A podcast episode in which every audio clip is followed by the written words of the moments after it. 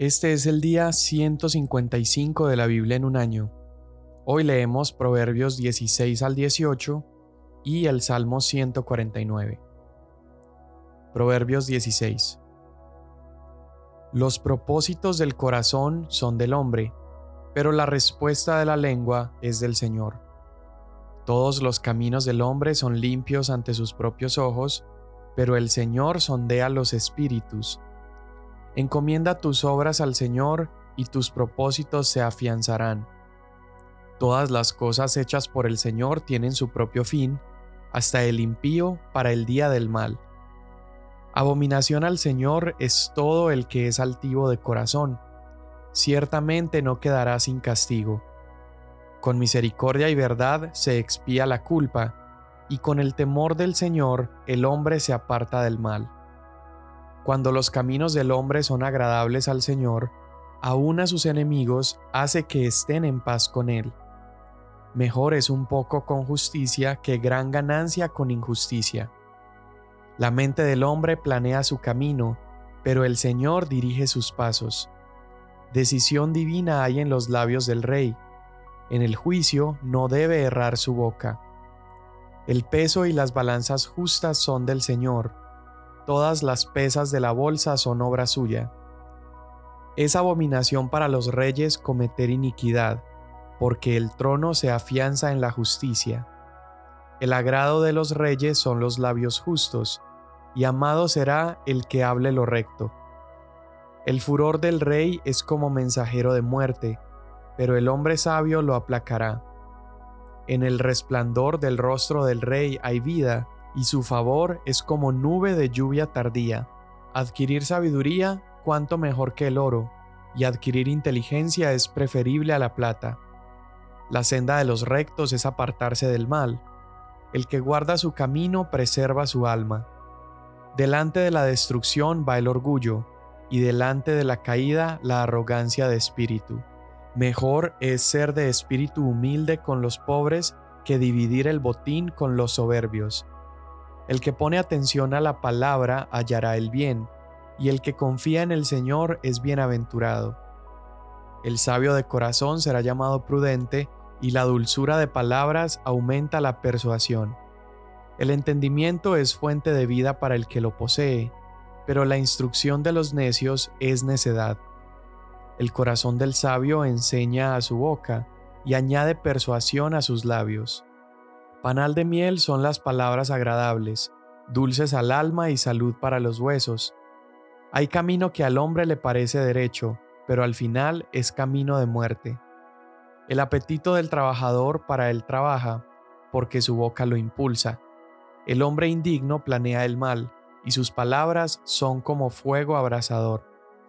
El hombre perverso provoca pleitos, y el chismoso separa a los mejores amigos. El hombre violento provoca a su prójimo y lo guía por camino que no es bueno. El que guiña los ojos lo hace para tramar perversidades. El que aprieta los labios ya hizo el mal. La cabeza canosa es corona de gloria y se encuentra en el camino de la justicia. Mejor es el lento para la ira que el poderoso, y el que domina su espíritu que el que toma una ciudad. La suerte se echa en el regazo, pero del Señor viene toda decisión. Mejor es un bocado seco y con él tranquilidad, que una casa llena de banquetes con discordia. El siervo prudente prevalecerá sobre el hijo sin honra, y con los hermanos participará de la herencia. El crisol es para la plata y el horno para el oro, pero el Señor prueba los corazones. El malhechor escucha a los labios perversos. El mentiroso presta atención a la lengua detractora. El que se burla del pobre afrenta a su hacedor. El que se regocija de la desgracia no quedará sin castigo. Corona de los ancianos son los nietos, y la gloria de los hijos son sus padres. No convienen al necio las palabras elocuentes, mucho menos al príncipe los labios mentirosos. Talismán es el soborno a los ojos de su dueño. Donde quiera que se vuelva, prospera. El que cubre una falta busca afecto, pero el que repite el asunto separa a los mejores amigos. La reprensión penetra más en el que tiene entendimiento que cien azotes en el necio. El rebelde solo busca el mal, y un cruel mensajero se enviará contra él. Mejor es encontrarse con una osa privada de sus cachorros que con un necio en su necedad. Al que devuelve mal por bien, el mal no se apartará de su casa. El comienzo del pleito es como el soltar de las aguas Deja pues la riña antes de que empiece. El que justifica al impío y el que condena al justo, ambos son igualmente abominación al Señor. ¿De qué sirve el precio en la mano del necio para comprar sabiduría cuando no tiene entendimiento? En todo tiempo ama el amigo, y el hermano nace para tiempo de angustia. El hombre falto de entendimiento se compromete, y sale fiador a favor de su prójimo. El que ama la transgresión, ama el pleito. El que alza su puerta, busca la destrucción. El de corazón perverso nunca encuentra el bien, y el de lengua pervertida cae en el mal. El que engendra un necio, para su tristeza lo engendra, y el padre del necio no tiene alegría. El corazón alegre es buena medicina, pero el espíritu quebrantado seca los huesos. El impío recibe soborno bajo el manto para pervertir las sendas del derecho. En presencia del que tiene entendimiento está la sabiduría, pero los ojos del necio están en los extremos de la tierra. El hijo necio es pesadumbre de su padre y amargura para la que lo dio a luz. Ciertamente no es bueno multar al justo, ni golpear a los nobles por su rectitud. El que retiene sus palabras tiene conocimiento y el de espíritu sereno es hombre entendido. Aun el necio cuando calla es tenido por sabio, cuando cierra los labios por prudente. El que vive aislado busca su propio deseo, contra todo consejo se encoleriza. El necio no se deleita en la prudencia, sino solo en revelar su corazón. Cuando llega el impío, llega también el desprecio, y con la deshonra viene la afrenta. Aguas profundas son las palabras de la boca del hombre, arroyo que fluye, la fuente de la sabiduría. No es bueno mostrar preferencia por el impío para ignorar al justo en el juicio. Los labios del necio provocan riña, y su boca llama a los golpes. La boca del necio es su ruina, y sus labios una trampa para su alma. Las palabras del chismoso son como bocados deliciosos, y penetran hasta el fondo de las entrañas. También el que es negligente en su trabajo es hermano del que destruye. El nombre del Señor es torre fuerte, a ella corre el justo y está a salvo. La fortuna del rico es su ciudad fortificada y como muralla alta en su imaginación. Antes de la destrucción el corazón del hombre es altivo, pero a la gloria precede la humildad. El que responde antes de escuchar cosecha necedad y vergüenza. El espíritu del hombre puede soportar su enfermedad, pero el espíritu quebrantado, ¿quién lo puede sobrellevar? El corazón del prudente adquiere conocimiento, y el oído del sabio busca el conocimiento. La dádiva del hombre le abre camino, y lo lleva ante la presencia de los grandes. Justo parece el primero que defiende su causa hasta que otro viene y lo examina. La suerte pone fin a los pleitos y decide entre los poderosos. El hermano ofendido es más difícil de ganar que una ciudad fortificada, y los pleitos son como cerrojos de fortaleza. Con el fruto de su boca el hombre sacia su vientre, con el producto de sus labios se saciará. Muerte y vida están en poder de la lengua, y los que la aman comerán su fruto. El que haya esposa haya algo bueno y alcanza el favor del Señor. El pobre habla suplicando, pero el rico responde con dureza. El hombre de muchos amigos se arruina, pero hay amigo más unido que un hermano.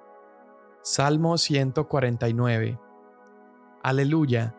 Canten al Señor un cántico nuevo, y su alabanza en la congregación de los santos. Alégrese Israel en su Creador, regocíjense los hijos de Sión en su Rey. Alaben su nombre con danza, y canten a él alabanza con pandero y lira, porque el Señor se deleita en su pueblo. adornará de salvación a los afligidos. Regocíjense de gloria los santos, canten con gozo sobre sus camas, sean las alabanzas de Dios en su boca y una espada de dos filos en su mano para ejecutar venganza en las naciones y castigo en los pueblos, para atar a sus reyes con cadenas y a sus nobles con grillos de hierro, para ejecutar en ellos el juicio decretado. Esto es gloria para todos sus santos. Aleluya. Amén.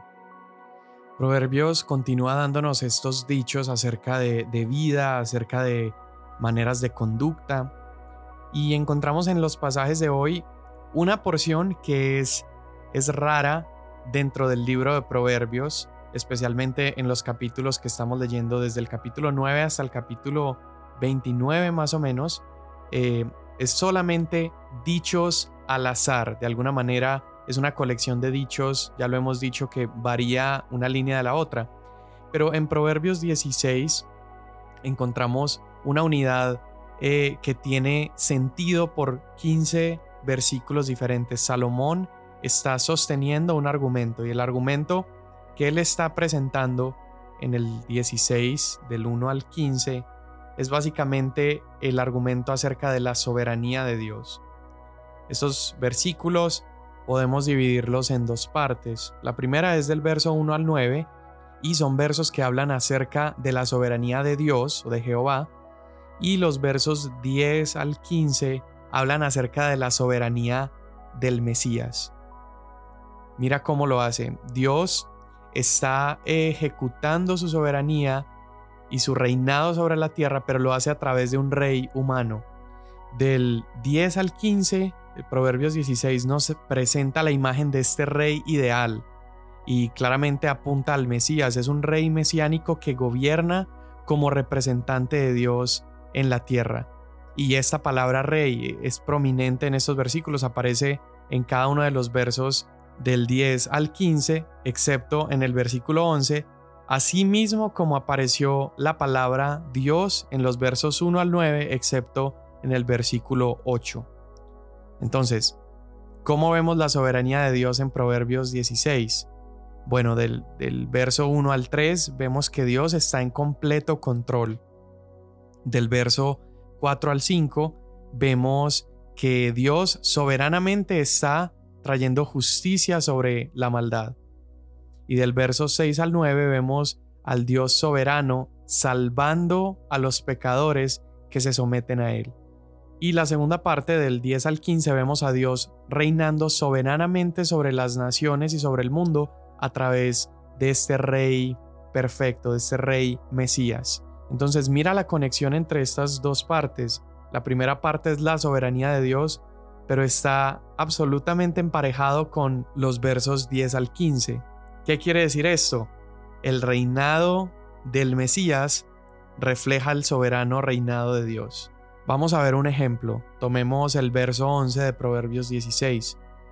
Está ilustrando la justicia de Dios reflejada a través de este rey, hablando acerca de un tema que era probablemente muy común en aquellos tiempos y eran las balanzas deshonestas o balanzas alteradas. Y el verso 11 está diciendo que toda balanza justa le pertenece a Dios. Entonces esto es como una advertencia contra prácticas comerciales que era muy común que se alteraran las pesas de los vendedores para engañar a los que compraban y esto se hacía usando eh, un contrapeso tal vez más pesado a la hora de comprar y más ligero a la hora de vender. Eso es una actividad completamente humana. Sin embargo, dice en Proverbios 16:11 que las balanzas honestas le pertenecen a Dios. Y Salomón está haciendo esto para afirmar que Dios en su soberanía está supervisando incluso estas transacciones diarias de los seres humanos y que Dios está preocupado porque las personas no sean engañadas. Ahora, ¿cómo ejerce Dios esa supervisión en la tierra? Veamos el verso anterior y los versos posteriores. Dice, Decisión divina hay en los labios del rey. En el juicio no debe errar su boca. Ese fue el verso anterior. Ahora los versos siguientes dicen, El rey detesta las malas acciones, porque el trono se afirma en la justicia. El rey se complace en labios honestos. La ira del rey es presagio de muerte. El rostro radiante del rey es signo de vida. Entonces, Dios supervisa la tierra, aún esas pequeñas transacciones entre los hombres, haciendo esa supervisión a través de un rey humano, pero un rey humano justo, un rey humano perfecto. Este rey es Jesús. Y Jesús se asegurará de que haya justicia en su reino, equidad en su reino. Y hoy nosotros, su iglesia, tenemos que caminar demostrando esta misma justicia y equidad y esta rectitud ante el mundo porque representamos a este Rey perfecto. ¿Cuál debe ser nuestra respuesta delante de un Señor soberano y, su Rey perfecto que ejerce la supervisión del soberano sobre la tierra?